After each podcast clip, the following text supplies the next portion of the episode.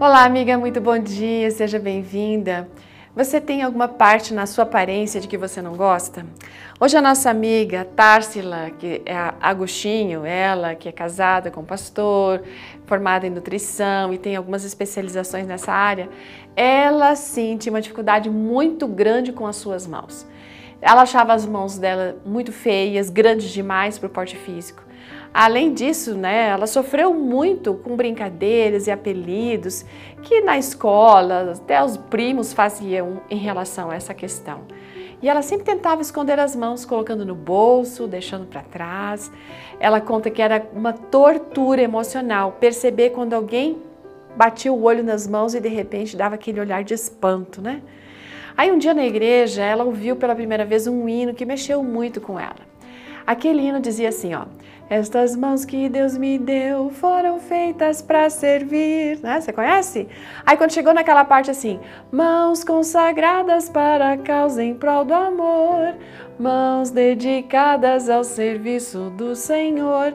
Ela ouviu cada palavra com um misto de assim, sabe, de tristeza, de arrependimento, porque esse hino fez ela pensar em todas as vezes que ela reclamou para Deus das suas mãos, que não eram delicadas, que não eram harmoniosas. Na verdade, ela odiava as mãos que ela tinha, sabe? E tinha uma mágoa muito grande em relação a isso.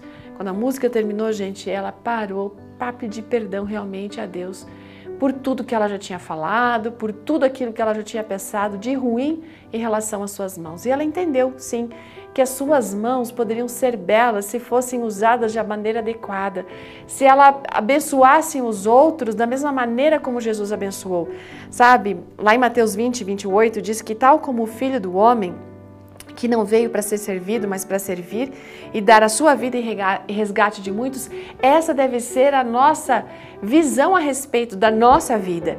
E quando ela percebeu que as nossas mãos estão aí para a gente poder servir, e o mesmo espírito desse texto, as coisas mudaram. Aquele hino se tornou para ela um hino preferido.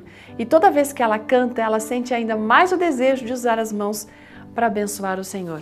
E realmente tem abençoado muito como está casada com o pastor, ela tem se dedicado muito a esse ministério, ajudado muito as pessoas e ela percebe que as suas mãos, além de úteis, são belas para Deus.